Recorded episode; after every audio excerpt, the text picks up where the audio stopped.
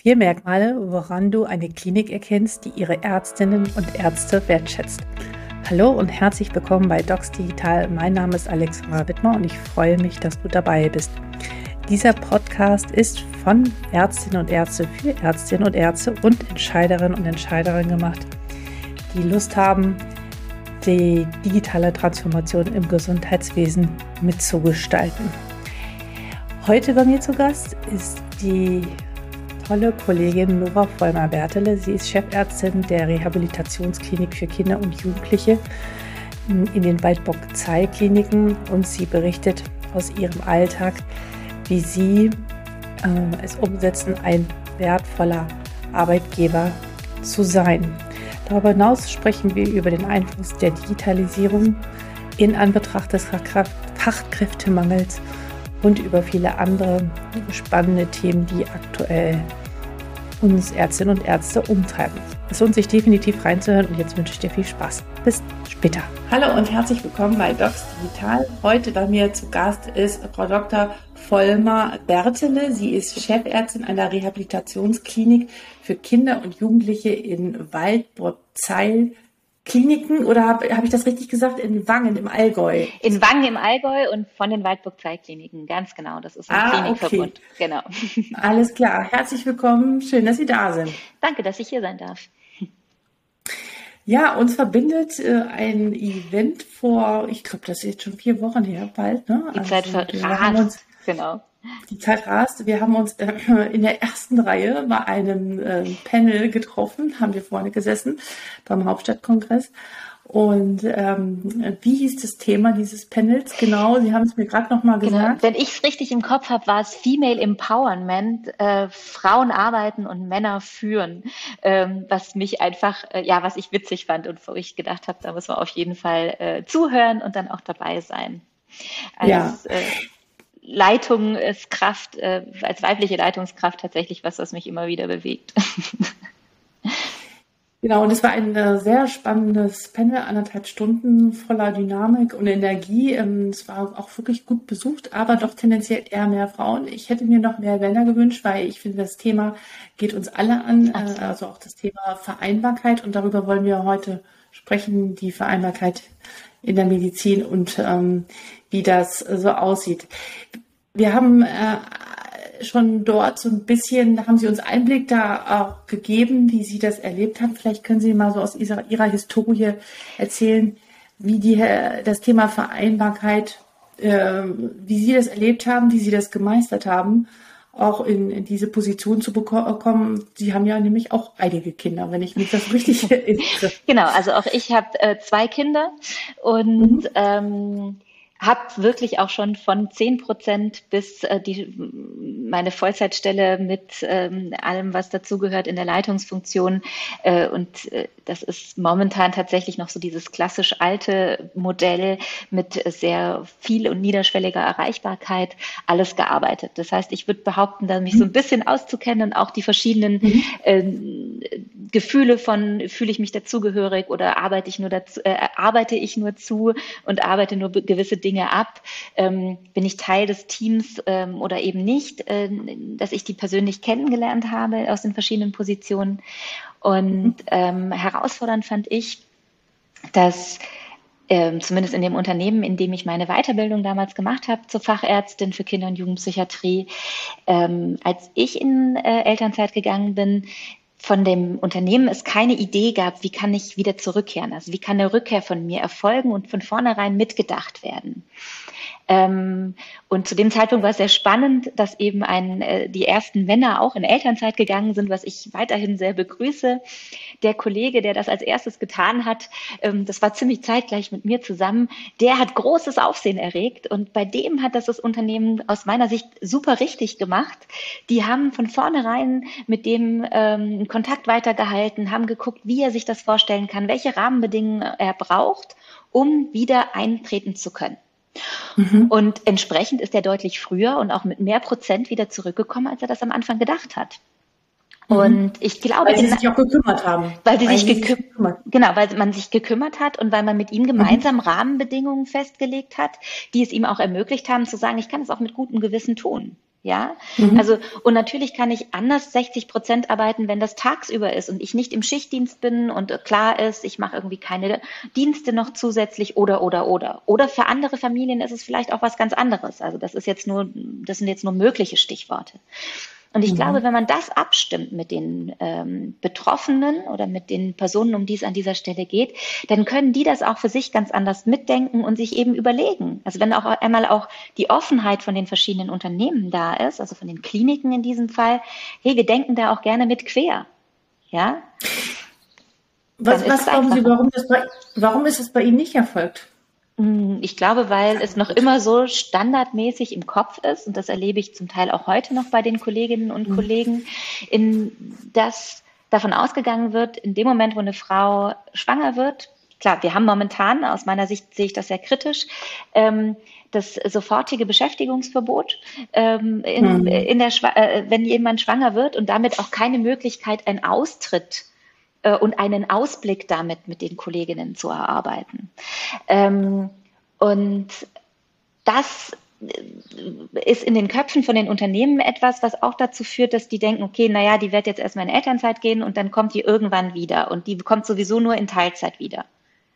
Und da denken die Unternehmen genauso wenig weiter und wie das teilweise auch meine, meine Mitarbeiterinnen an dieser Stelle mhm. tun die dem Unternehmen dann nicht zur Last fallen wollen und sich nicht weiter überlegen, Mensch, ich, auch wenn die äh, in Elternzeit gehen, entwickelt man sich ja persönlich weiter und hat vielleicht dann auch gewisse Interessen und hat ja auch, äh, die haben ja alle einen langen ähm, Berufsfortbildungsweg äh, hinter sich. Ich habe hochqualifizierte, tolle Mitarbeiterinnen.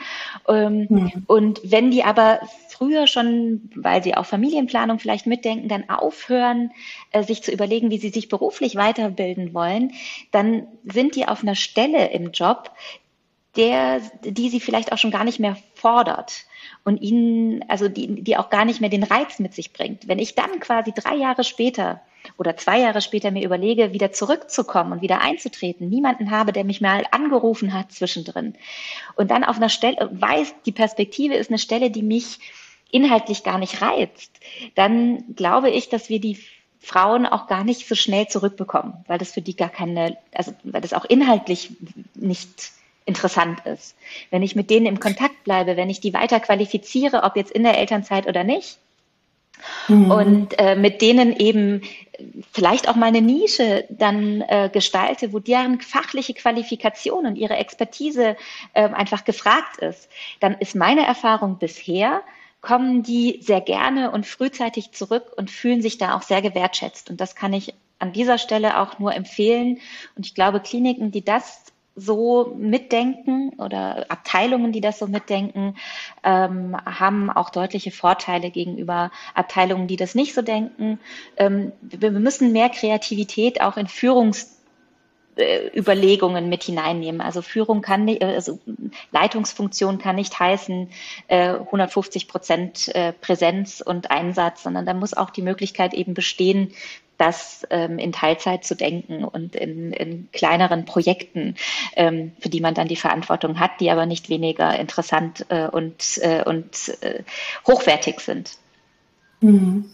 Ähm, ich, äh, also aus meiner praktischen Tätigkeit in den letzten Jahren, wenn ich äh, junge Mitarbeiterinnen hatte, die in ähm, Elternzeit gegangen sind, ähm, dann habe ich mir kurz bevor sie gegangen sind, dann so Erinnerungen in meinen Kalender gemacht, mindestens zwei, wo ich mich mit denen zum Kaffeetrinken mit Kinderwagen getroffen habe ähm, als fixen Punkt, um einfach eine Bindung äh, zu halten. Und das war auch eine gut investierte Zeit, weil ich merke, und ich habe im letzten Jahr mit sehr vielen jungen Ärztinnen und Ärzten gesprochen, dass die jungen Frauen hier natürlich genauso eine super gute Ausbildung haben wie die ganzen männlichen Kollegen sehr viel Zeit, sehr viel Geld daran investiert haben, mhm. dann aber auch schon gar nicht mehr Nachfragen in den Kliniken. Äh, und ich muss sagen, ich zählte früher genauso dazu, weil ich dachte, das wird ja sowieso nix.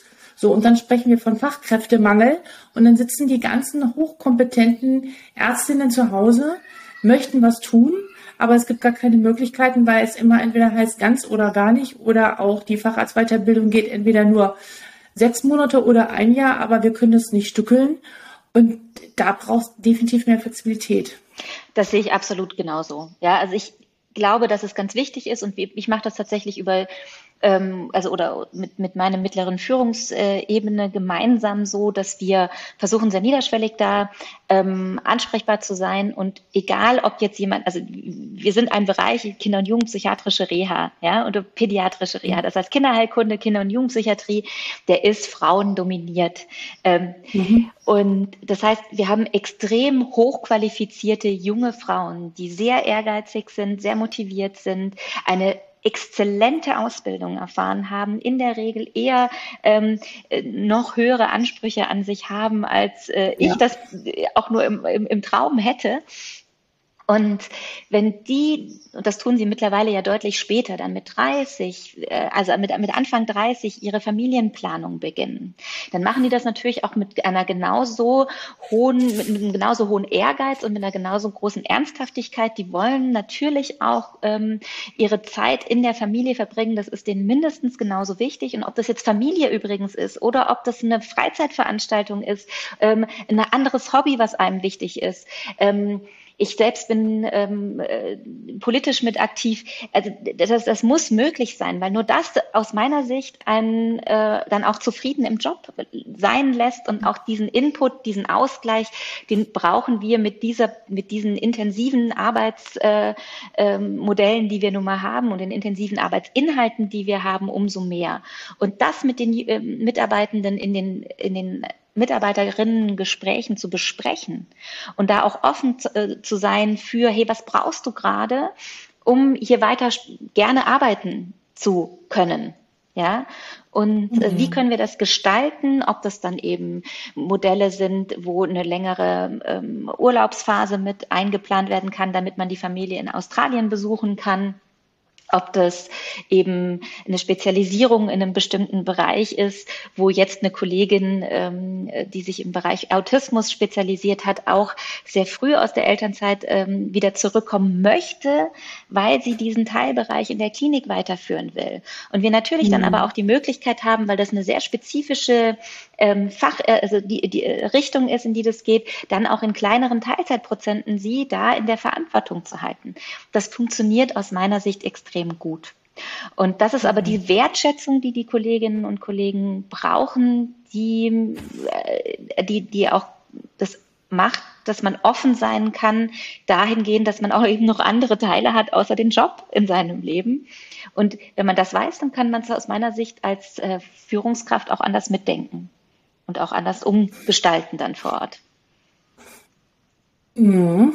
Da stoßen ja verschiedene Welten aufeinander. Die einen sagen, da gibt es ja noch ganz viel anderes im Leben und das sind äh, doch tendenziell eher auch die Jüngeren. Und ich habe gerade ganz neulich diese Woche äh, Beispiele gehört, wo junge Kollegen, wenn sie das äußern, keine Stellen bekommen, weil sie nicht nur die Medizin als das Einzige in ihrem Leben sehen.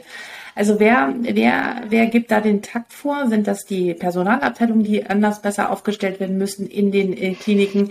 Muss das von der Politik kommen? Muss das von der Geschäftsleitung kommen? Ist es überhaupt gewollt? Es ist natürlich schön.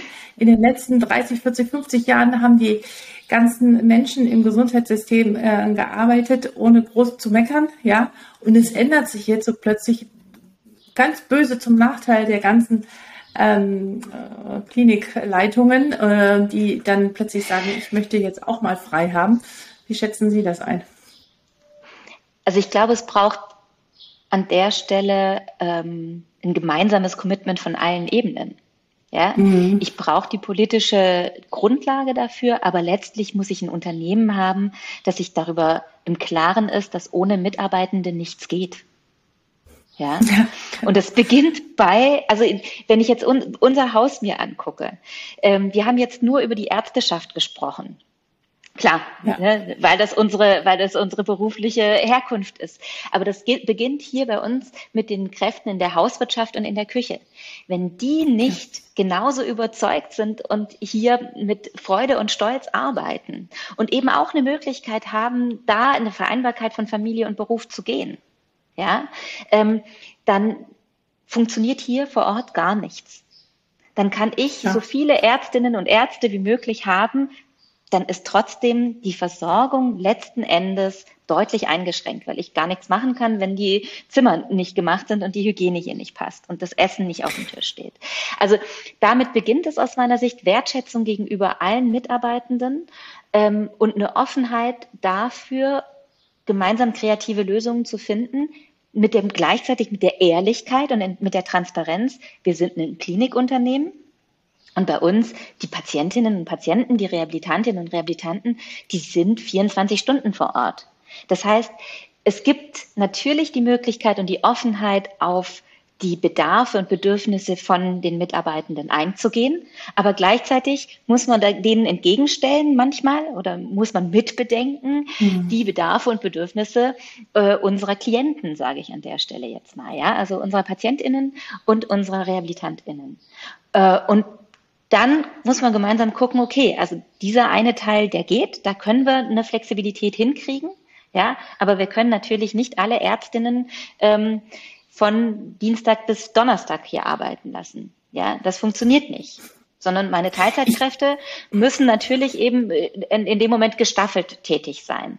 Und diese Offenheit, also offen auch zu formulieren, wo sind Möglichkeiten, wo sind aber auch Grenzen in den mhm. Rahmenstrukt, also in den Rahmenbedingungen, die wir hier haben, ähm, ist etwas, was ich ähm, als ganz wichtig ansehe und wo ich glaube, wenn das gemeinsam diskutiert wird von der Geschäftsführung, auch die Freigabe mhm. dafür da ist, kreative Teilzeitmodelle zu gestalten. Ähm, mhm. Von den, den, also wenn ich transparent bin, was sind unsere Konzepte, was sind unsere Rahmenbedingungen gegenüber den Mitarbeitenden, dann haben die auch mehr Möglichkeiten, sich zu überlegen, wie können wir das hier gestalten. Und klar braucht es aber eine Vorgabe von der Politik, welche Rahmenbedingungen können wir möglich machen. Ähm, wie kann das aussehen? Da sind manchmal Arbeitszeitmodelle, die von äh, auch den, den Gewerkschaften mit gefordert werden, fast hinderlich zum jetzigen Zeitpunkt. Da wünschen sich äh, manche unserer Mitarbeitenden mehr Kreativität und mehr Flexibilität.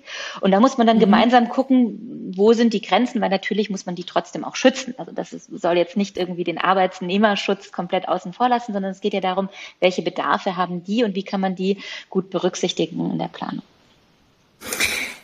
Ich glaube, dass häufig auch die ähm, Sorge besteht, wenn wir das irgendwie mal eine Flexibilität anbieten, dass dann alle Mitarbeitenden in den Kliniken das äh, ja, schamlos ausnutzen oder, aber ich glaube, darum geht es gar nicht. Ich glaube, es geht erstmal darum, so ein bisschen Spielraum zu schaffen. Jeder weiß, die Menschen sind 24 Stunden da und müssen versorgt werden. Aber ich glaube, zwischen ganz und gar nicht ist ja absolut viel Spielraum und einfach sich das anzuhören und erstmal wahrzunehmen und darüber zu sprechen ähm, und das vielleicht auch als, als Ärztin oder Arzt auch an die Geschäftsführung heranzutreten und auch Fragen zu stellen, äh, das finde ich schon mal wichtig. So. Kennen Sie, ja? Ja, genau. Also das würde ich total unterschreiben. Also wenn man im Schichtdienst arbeitet, dann hat es einerseits natürlich Nachteile, es kann ja auch Vorteile mhm. haben.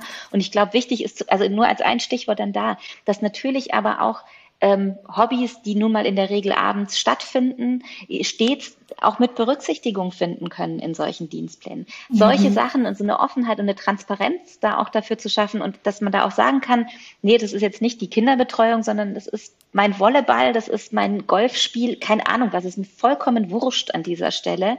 Und da möchte ich genauso hingehen können und das möchte ich genauso mit berücksichtigt finden. Ich glaube, das ist wichtig und das ist eine Wertschätzung, die wir neu ähm, äh, entgegen, uns gegenseitig entgegenbringen müssen und die Kommunikation, die Transparenz darüber, die ist aber wichtig. Mhm. Das muss neu etabliert werden. Ich glaube, das ist noch nicht überall da. nein, nein. Oder darum reden wir ja auch darüber. Genau. Um ähm, darüber aufzuklären. Kennen Sie denn schon Kliniken, wo das, also bei Ihnen wahrscheinlich, äh, aber wo es klappt und was machen diese Kliniken, wo es klappt? Anders als die anderen? Ähm, Kennen Sie da Beispiele oder was würden Sie sagen, sind so die entscheidenden ein, zwei, drei Hebel? Welche Kompetenzen haben die Kliniken mehr als andere? Also ich glaube, es geht tatsächlich um die genannten Punkte. Es geht um eine Transparenz von den Rahmenbedingungen, mhm. die man den mhm. Mitarbeitenden von vornherein mitgibt und dann innerhalb dieser versucht, nach kreativen Lösungen für jeden Einzelnen zu suchen. Ja. Ähm, und die, diese Rahmenbedingungen setzen wir uns als Kliniken sehr häufig selber. Wir haben ähm, bei den Waldburg Zeitkliniken den Vorteil als familiengeführtes Unternehmen, ähm, da äh, die Möglichkeit zu haben, von unserer Geschäftsführung aus und von unserem ähm, Unternehmer aus, dass das der Fo also mit ein Fokus ist, ähm, der da gesetzt wird und haben vielleicht da auch mehr Flexibilität als große Universitätskliniken, die da etwas rigider möglicherweise sind. Aber ich empfehle äh, grundsätzlich allen in eine ähnliche Richtung zu denken. Ich glaube, wir müssen aufhören, die, der Fachkräftemangel ist so groß, äh, zu meinen, dass wir alleine äh, als Arbeitgeber den Takt angeben können. Ich bin schon lange der Meinung und ich glaube, das ist auch etwas, was jetzt gerade zunehmend passiert, dass wir uns bei den Mitarbeitenden bewerben ähm, mhm. und nicht anders herum. Und äh, wenn man das klar hat und wenn man äh, entsprechend dann äh, die Denke verändert, ja, mit allem, was da sonst dazugehört, ähm, dann ist man auf einem ganz guten Weg. Und das heißt ja nicht, dass man sich komplett verbiegt, genauso wie ein Bewerberin oder eine, also ein Bewerber, eine Bewerberin sich ja auch nicht komplett verbiegt, wenn er sich äh, früher bei einem Arbeitgeber beworben hat. Was glauben Sie, wird sich dies, diese, wie wird sich diese Thematik unter der Anbetracht der zunehmenden Digitalisierung von Prozessen, aber auch von Diagnostik und Therapie, ähm, äh, das Thema Vereinbarkeit, wie wie, unter welchem Einfluss steht das? Wie hängt das miteinander zusammen? Mhm. Ähm, wird es das eher positiv beeinflussen oder wird es eher manche Dinge schwieriger machen? Wie nehmen Sie das wahr? Was glauben Sie? Also der ganze Bereich der Telematik ist ja erstmal ganz spannend. Ich glaube, natürlich ist mhm. das, also da steht immer das große Thema Datenschutz auch dahinter. Das heißt, wir brauchen natürlich auch ähm, politisch da eine klare Vorgabe und aber auch gewisse Sicherheiten.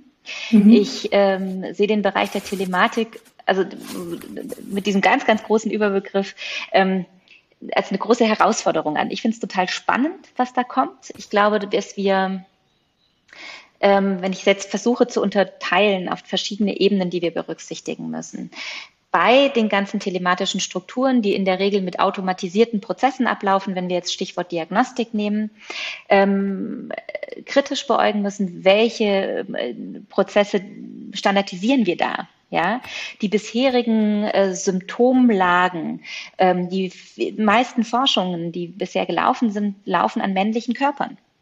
Das heißt, mhm. wir haben ein großes Datenleck bei weiblichen Körpern und viele von den Symptomen sind an dieser Stelle ähm, nicht adäquat. Ähm, äh, also berücksichtigen die, den weiblichen Körper und dessen Bedarf, äh, Bedarf und Bedürfnisse nicht adäquat. Also das heißt, Schritt eins ist, das ist so ein bisschen ein großer Vorteil, dass man das niederschwellig machen kann und sicherlich mit berücksichtigen kann. Das flexibilisiert einiges. Es ermöglicht auch entfernteren Standorten gute, sehr hochwertige äh, Medizin anzubieten, weil man sich kurz rückkoppeln kann mit dem Kollegen, mhm. der Kollegin äh, in der Zentrale oder der eben für den Fachgebiet, äh, für das Fachgebiet verantwortlich ist oder da nochmal eine höhere Expertise hat. Das halte ich für einen extremen Vorteil. Aber wenn man nur mit den standardisierten Telematikprodukten arbeitet, ist eben die Frage, mit welchen Daten haben wir das gefüttert und berücksichtigen die in dem Moment ähm, die PatientInnen, die vor mir sitzen, dann tatsächlich in der adäquaten Art und Weise. Äh, und das sehe ich momentan noch kritisch. Ähm Definitiv, wir brauchen erst sauber aufbereitete Datensätze, standardisiert ähm, von männlich, weiblich, divers, allen ähm, die wir mit äh, diese Daten der KI geben. Ich habe heute gelesen, die KI hat Hunger auf Daten. Okay. Fand ich ein schön, äh, schönes Bild. Ähm, erst dann können da auch gute Ergebnisse dabei rauskommen. Mhm. Das ist absolut richtig. Und das ist ansonsten auch eine, also sonst ist es auch sehr kritisch zu sehen, weil wir quasi dann falsch, ja. äh, falsch Dinge möglicherweise auch anpassen. Ja, und auch immer noch in der Lehre natürlich dann nicht ähm, keine Berück also das keine Berücksichtigung findet. Das ist ja auch im, nach wie vor äh, eine Herausforderung. Ähm, also, aber das ist so diese eine Seite der KI, die aus meiner Sicht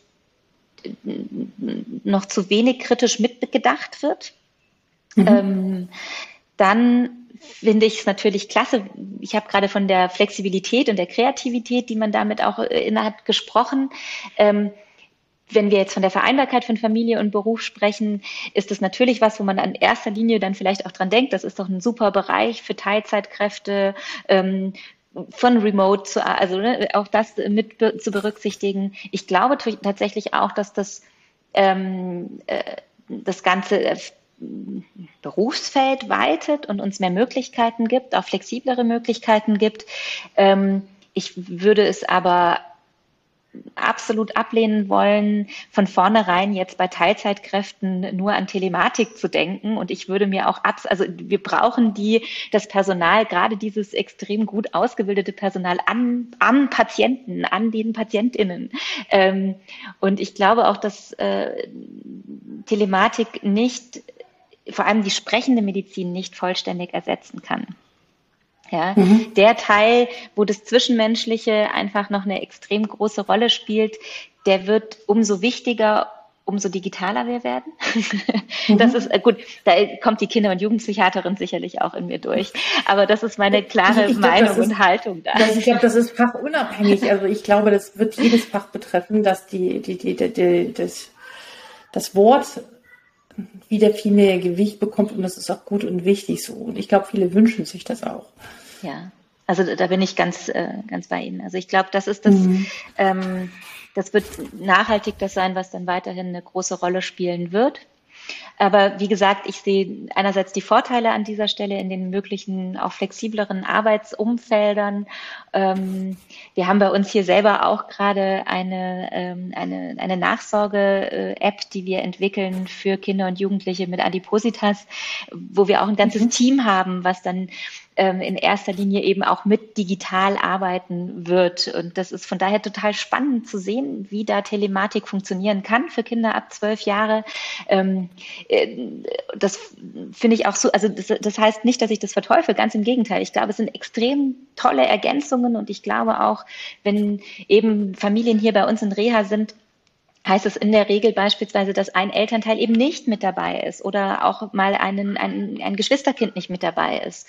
Und das, ähm, also diese Personen weiterhin mit einzubinden über eben auch digitale Angebote, ähm, das sind, glaube ich, extrem wichtige Ergänzungen und da haben wir eine tolle Möglichkeit, das niederschwelliger zu ermöglichen.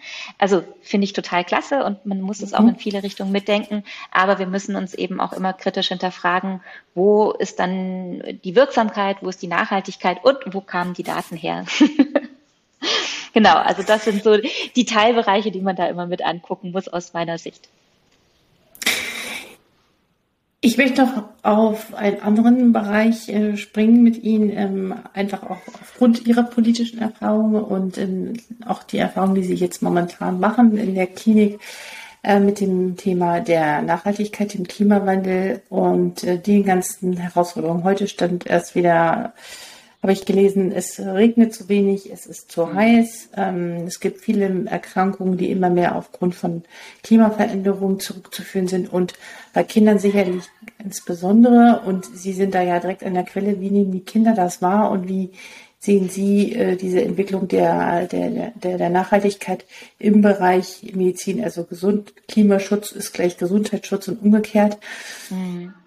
Ich habe, also ich habe zum Beispiel früher da nichts drüber gehört und das wird mir mir jetzt auch erst, das ist mir so ein bisschen unangenehm, aber erst jetzt so langsam bewusst sein, was für eine Verantwortung wir als Ärztinnen und Ärzte auch diesbezüglich haben.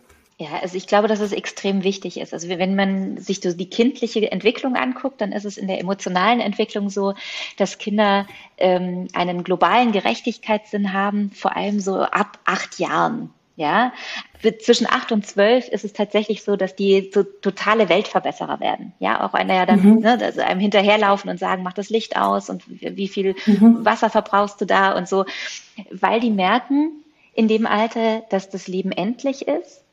Ähm, mhm dass sie nicht nur aber Verantwortung für das eigene Leben haben, sondern dass ihr Wirken auch über ihre eigene Familie, über ihr eigenen Teilbereich hinaus eine, eine, äh, eine, eine, einen Effekt hat. Und mhm. das merken wir hier in der Kinder- und Jugendpsychiatrie und auch hier in der Reha extrem, ähm, mhm. dass dass die Kinder umtreibt, dass es ähm, mehr Sorgen macht und nicht nur, also in dem Fall auch eine gewisse Verzweiflung mit hervorruft, weil die sehen, dass es da Dinge zu tun gibt und die wahrnehmen, dass wir Erwachsenen, die eigentlich die Möglichkeit hätten, Dinge zu verändern, nicht bereit sind, aus unserer Komfortzone herauszutreten, um ihnen eine mhm. gute Zukunft weiter zu ermöglichen. Und was soll man dann bei manchen Kindern da sagen, wenn die vor einem sitzen und sagen, ich habe jetzt zwei Jahre lang, zweieinhalb Jahre lang die Maske getragen, ich habe aufgepasst, es war klar, wir müssen gucken, dass wir niemand anstecken, damit das vielleicht nicht weiterläuft, damit wir wieder schneller in die Schule gehen können und ihr wart nicht bereit dazu. Die sind frustriert. Mhm. Und die sehen uns Erwachsene deutlich kritischer und diese, diese Ab, dieser Ablösungsprozess, den die oft jetzt gemacht haben, schon viel, viel früher.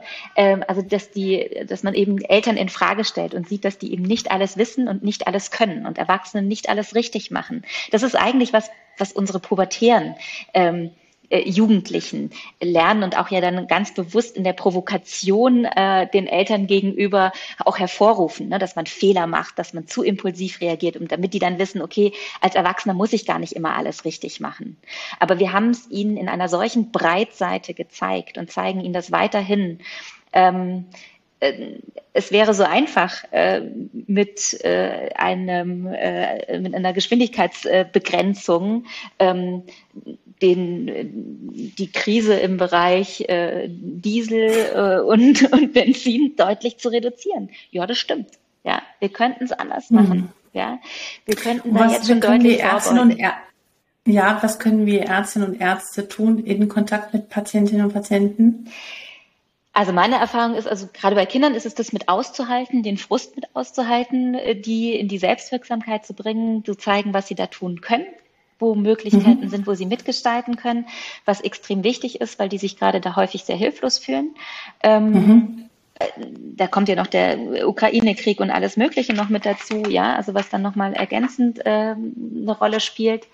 Und auch Aufklärung zu betreiben in puncto, wo gibt es denn möglicherweise Zusammenhänge zwischen gewissen Erkrankungen oder Belastungsfaktoren und, ähm, äh, und den Veränderungen in der Umwelt. Wo muss man auch drauf achten? Ich muss auch in der Anamnese anders mitdenken. Wohnt jemand im Dachgeschoss? Wie warm ist es da bei denen? Wieso können die denn vielleicht mhm. nicht schlafen die Kinder? Kann das auch was damit zu tun haben? Ich muss andere Fragen stellen als Arzt, als Ärztin, ja?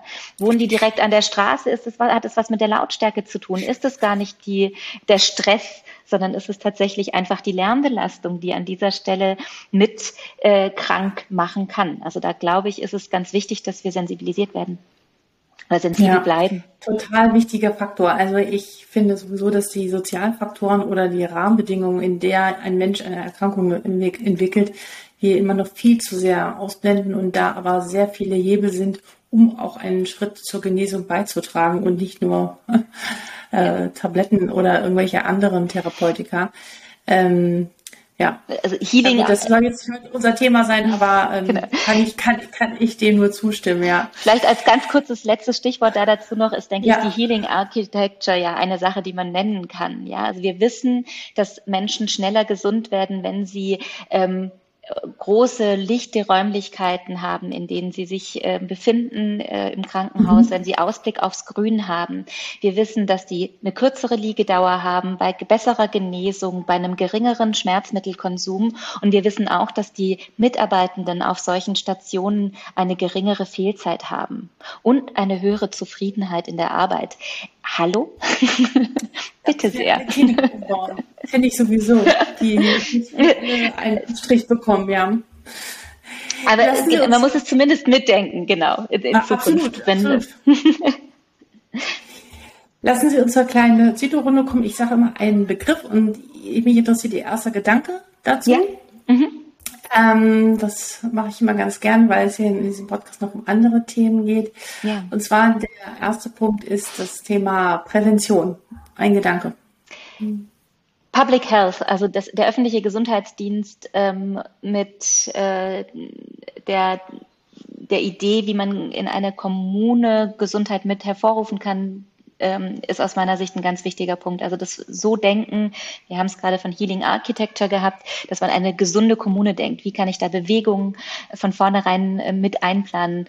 Ähm, Radwege, ähm, äh, Stichwort äh, Spielplätze, Stichwort ähm, äh, Verkehr, also Fußgängerwege, dass das einfach eine höhere Priorität äh, erhält und von Anfang an auch in neu gestalteten Wohnräumen mitgedacht wird. Mhm. Aus- und Weiterbildung von Medizinern? Ähm, das Beschäftigungsverbot in der Schwangerschaft sollte kritisch über, äh, hin, hinterfragt werden. Ähm, und ich bin sehr froh, Sie hatten es ja vorher angesprochen, dass eben diese geringeren Teilzeitmöglichkeiten ähm, für Fortbildungsabschnitte jetzt möglich sind. Ich glaube aber, dass die neuen Logbücher teilweise gerade im Bereich der Kinder- und Jugendpsychiatrie, kann ich das sagen, noch sehr unkonkret sind und ähm, zu mehr Verunsicherung führen. Denn ich denke durchaus, dass man ähm, an der Stelle haben wir beispielsweise dort ähm, mit den neuen äh, Strukturen kann, man eine Weiterbildung im, äh, im Fach Kinder- und Jugendpsychiatrie machen, ohne akut stationär gearbeitet zu haben. Und das ist aus meiner Sicht dann bei aller Verbesserung ähm, in der Flexibilität äh, und der Fokussierung auch auf eine Niederlassungs-Weiterbildungsmöglichkeit etwas, was ich äh, zum Beispiel kritisch sehe wo ja. wir aufpassen müssen, dass wir uns eben nicht äh, verschlimmbessern oder wie auch immer man das dann gut formuliert. Alternative Berufe für Ärztinnen und Ärzte. Äh, da möchte ich eigentlich so wenig wie möglich darüber verlieren, weil ich möchte, dass die äh, kreativ äh, mit und an Patienten arbeiten. Äh, ich denke, dass die Telematik uns da weiterbringen wird und ich hoffe, dass wir da ähm, äh, gute kreative Möglichkeiten finden, den jungen Medizinerinnen ähm, Angebote zu machen. Ja. Ja, das habe ich jetzt schon häufiger gehört und äh, ich äh, erlebe die meisten halt auch eher so, ähm, dass sie einfach nicht, nicht, nicht mit Patienten zusammenarbeiten möchten, sondern einfach die Umstände und die Rahmenbedingungen dazu führen, dass sie häufig sich anders orientieren. Also da gehen schon viele Ärztinnen und Ärzte uns verloren aufgrund dieser Tatsache und das sollte uns sehr bewusst sein, ja. Ähm, also, New kann Work ich nur unterstreichen. Ja, äh, New Work in der Medizin, auch so ein spannendes Wort. genau, spannender Modebegriff. Ähm, ja, also ich glaube, es geht aber eben um, um Ähnliches. Also es geht ums Bewusstmachen, ähm, es geht um kreative neue Lösungen. Mhm. Ähm, und weiterhin bleibe ich dabei. Ähm, ich äh, glaube, dass eigentlich unsere Stärke ist, dass wir eben ähm, in der Medizin mit PatientInnen arbeiten dürfen und mhm. äh, das sollte äh, etwas sein, womit wir mehr werben. Und der Rest darum müssen wir, den müssen wir kreativ gestalten. Gibt es ähm, ein Buch oder ein Sachbuch oder ein Ratgeber oder vielleicht auch mehrere, die Sie mit uns teilen mögen, die Sie interessant fanden und die Sie beeindruckt haben? Also gerade gelesen, da hatte ich auch kurz vorher so ein bisschen draus zitiert, war es ist das Buch Unsichtbare Frauen, wo es eben darum geht, welche Daten haben wir zur Verfügung und wo fehlen die uns und wie beeinflusst das mhm. auch unsere Städteplanung, unsere Planung von medizinischer Versorgung. Ähm, das hat mich ähm, sehr beschäftigt ähm, aber auch eben in dem Zusammenhang als äh, weiteres Buch habe, lese ich gerade den Angriff der Algorithmen, wo es auch um dieses Thema, wie, welche Datensätze haben wir, wie entstehen Empfehlungen und Rankings und etc. Ähm, äh, auch äh, ganz spannend in dieselbe Richtung zum Thema KI.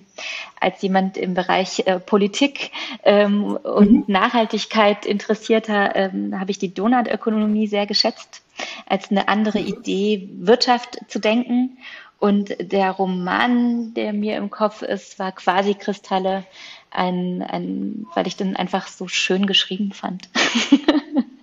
und ich es auch immer wieder ganz wichtig finde, mal ja, den Kopf da auch frei zu kriegen. Ja, äh, vielen Dank fürs Teilen. Äh, ich werde natürlich alle Bücher verlinken. Oh, ähm, super, gerne. genau, und ähm, damit die Zuhörerinnen und Zuhörer und, oder Zuschauerinnen und Zuschauer auch ähm, die Bücher finden. Ich werde garantiert auch reingucken. Gibt es doch zum Schluss etwas, ein Gedanken, einen, einen Wunsch oder ein, eine Idee, etwas, was Sie den ärztlichen Kolleginnen und Kollegen dort draußen gerne mitgeben möchten? Hm, es ist ja immer so, da könnte man jetzt ganz viel sagen. Ähm, mhm. äh, rein inhaltlich wünsche ich mir, dass die Reha gerade für Kinder und Jugendliche nicht vergessen wird, tatsächlich das und dass man da gerne mit dran denken kann, gerade in dieser jetzigen Zeit, wo es eine hohe Belastung gibt in der mhm. Versorgung von Kindern und Jugendlichen.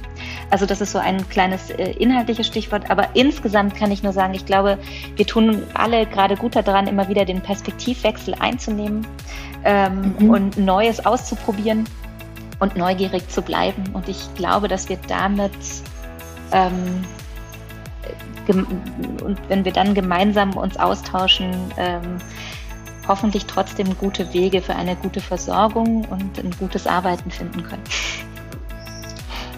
Das haben Sie sehr schön gesagt. Ich finde, Sie sind ein äh, Vorbild für den Perspektivwechsel.